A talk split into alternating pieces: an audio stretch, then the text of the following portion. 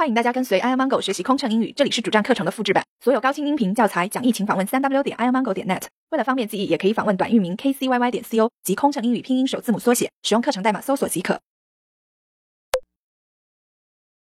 等待停机位，女士们、先生们，我们刚刚接到机长的通知，由于机场繁忙，我们的飞机需在此等待停机位，稍后。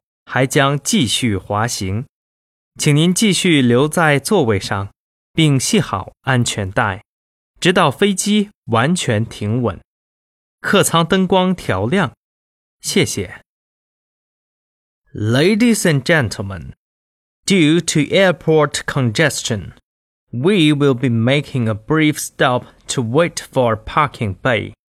Please remain seated with your seatbelt fastened until the aircraft comes to a complete stop at the parking bay and seatbelt sign is switched off. Thank you.